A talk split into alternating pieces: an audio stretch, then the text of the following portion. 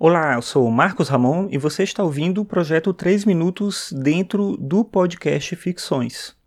Você pode acessar todos os episódios do podcast em marcosramon.net barra ficções. Você pode ler meus textos, eu voltei a escrever finalmente, você pode acompanhar lá. Você pode ler meus textos em arcano5.com.br, que é o meu blog. E se você tiver alguma ideia de pauta, alguma sugestão, algum comentário, você pode mandar para contato@marcosramon.net, esse é o meu e-mail. Você pode também seguir o Ficções no Twitter em podcastficções. Bem, eu falei alguns dias para trás que mesmo de férias eu continuo produzindo de alguma forma alguma coisa para as minhas aulas, organizando meu material e tal. E eu estava preparando uma aula sobre Hegel e a questão da dialética. A dialética é muito lembrada principalmente por conta do Marx, que é um discípulo, digamos assim, direto do Hegel, e aí a gente associa, claro, a dialética no Marx à questão do trabalho, à questão da dimensão produtiva, e, e de fato é assim que ele analisa, ele considera a dialética como um fator importante para entender as relações de trabalho, as relações de poder na sociedade capitalista, mas não só nela, né, em todas as diferentes sociedades. Mas o Hegel, quando discute a dialética, eu acho interessante o fato de que ele utiliza como um exemplo inicial o amor, a relação amorosa. E aí ele parte da ideia de que o eu, a própria pessoa, ela é a tese e a pessoa por quem ela se apaixona representa a antítese. Então, só para entender a dialética, a dialética é uma tese em confronto com uma antítese, e desse confronto, e aí o confronto no sentido que pode ser positivo, inclusive, né?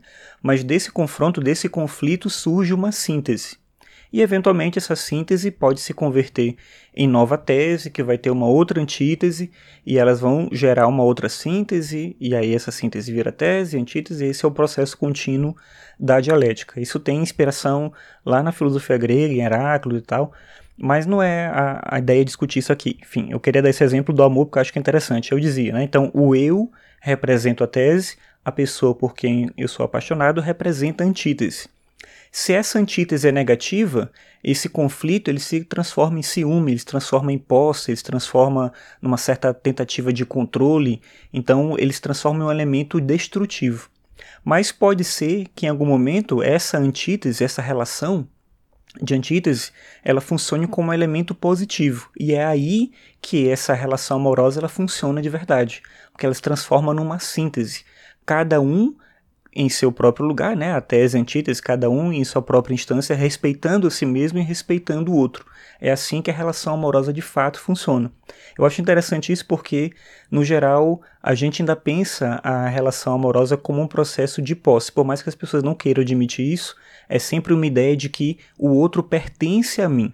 E o próprio Hegel já falava isso quando discutia a dialética, que quando existe essa relação de posse, na verdade o conflito não se resolve a tese e a antítese ali não se resolvem para uma síntese, que seria a boa relação amorosa, né? a boa relação sentimental. Para que isso aconteça, a gente precisa que se elimine essa ideia de controle, para que de fato um cada um nessa relação consiga se reconhecer como um indivíduo, ou seja, que não se aliene no outro, a síntese só se resolve de fato quando não existe um estado de alienação, quando eu não me anulo no outro. Amar não é se anular no outro, amar é se compreender e compreender o outro.